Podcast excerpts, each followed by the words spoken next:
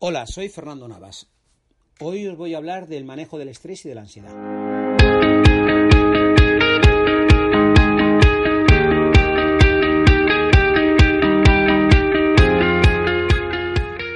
¿Sabías que más del 50% de las personas sufren en algún momento de sus vidas un ataque de ansiedad?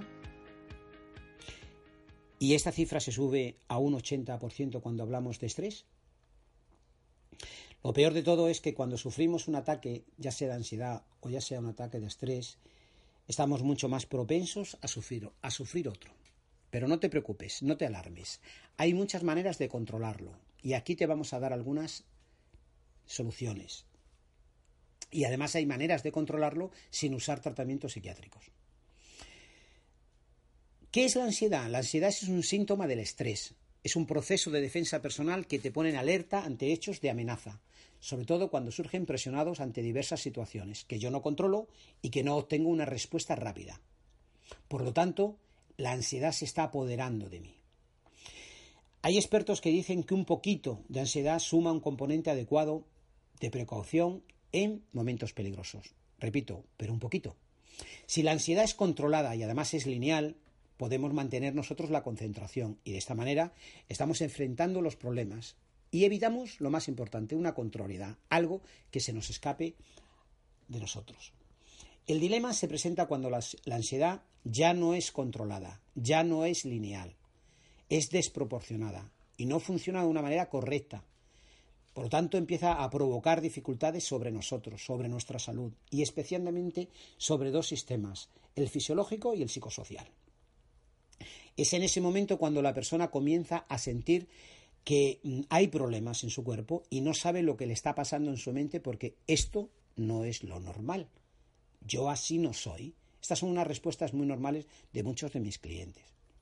Cuando la ansiedad se apodera de la vida de las personas, tanto que afecta a sus actividades cotidianas y a su ritmo de vida, pues ya se considera un trastorno. Deberías de saber por qué te levantas por la mañana, con qué pasión te levantas? ¿Con qué energía? ¿Para qué estás viviendo? Cuando empiezas a preguntarte ¿por qué me levanto? ¿Para qué voy a trabajar? ¿Por qué hago esto? Es porque algo no va bien, algo no está en equilibrio.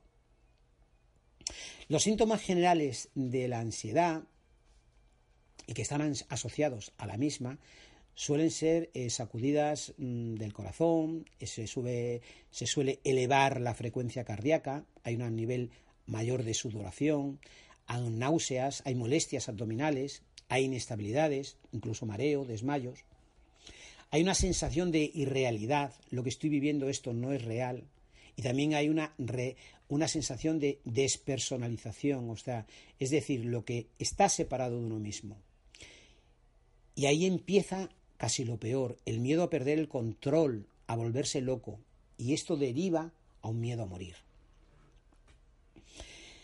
Los síntomas que están asociados al estrés son muy parecidos, muy parecidos. Dolores musculares, emociones negativas, problemas gástricos. Aquí hay uno que es eh, característico del estrés, que es que aumenta la presión sanguínea y con ello podemos sufrir ataques de migraña. Cuando el estrés incluso la ansiedad, se presentan de una manera desproporcionada, te invade. Y pierdes el control de tu vida. Y empiezas a hacerte preguntas a ti mismo, lo que se conoce como diálogo interior, donde no tienes respuestas. Porque además tu nivel de autoestima es bajo. Si los síntomas del estrés y la ansiedad se extienden de una forma prolongada, ocasionando todavía mayores daños a tu cuerpo, esto ya es agotador, porque aparte de que vas a perder el deseo sexual, se instala en ti. Lo primero que tienes que hacer es reconocer la existencia de que algo no va, no va bien en ti, hay algo que no marcha como normalmente funcionaba. Para ello necesitarás ayuda, ayuda de un profesional. ¿Para qué? Para superar esos miedos que te impiden vivir la vida, pues, con toda la plenitud que tú mereces. Debes interiorizar, tomar conciencia y trabajar de una forma muy positiva para eliminar cualquier pensamiento negativo que entre en tu cabeza. Cierra la puerta a los pensamientos negativos de golpe. Apóyate en los familiares, apóyate en tus seres queridos, en amigos. Fortalece relaciones que se conviertan en soportes. Hay una creencia muy equivocada que dice que el estrés y la ansiedad hay que tratarla con medicamentos. Yo soy de los defensores que dice que no. Lo primero que hay que hacer es tomar conciencia del problema. No se te olvide nunca que vas que tienes que ser feliz. Sigue nuestros consejos. Me voy a permitir darte unos consejos que te ayudarán a reducir bastante tanto tu nivel de estrés como tu nivel de ansiedad. Toma un baño cálido en las noches antes de acostarte. Es una de las mejores maneras de relajarse y además de que vas a preparar tu cuerpo para el sueño. Dos, debes apagar todos los medios de sobrecarga de información, tanto el móvil como el ordenador, como el televisor y sobre todo lo tengas en tu cuarto o el móvil no te lo lleves a la cama, no debe de ser tu compañero de sueño. Debes de intentar apreciar el silencio, que tanto y tanto te hace falta en estos momentos. El silencio te va a ayudar a sentirte más relajado. Debes de calmar tu mente, importantísimo. Seguro que tienes algún recuerdo feliz. debes de recordarlo, debes de pensar que esa es una muy buena manera de tranquilizarte. Lee libros, libros que te ayuden, que sumen, que nutran tu alma, que sean un alimento positivo para ti. Libros que contengan afirmaciones positivas, que te ayuden a sentirte mejor, a restaurar la creencia de que la vida puede ser maravillosa.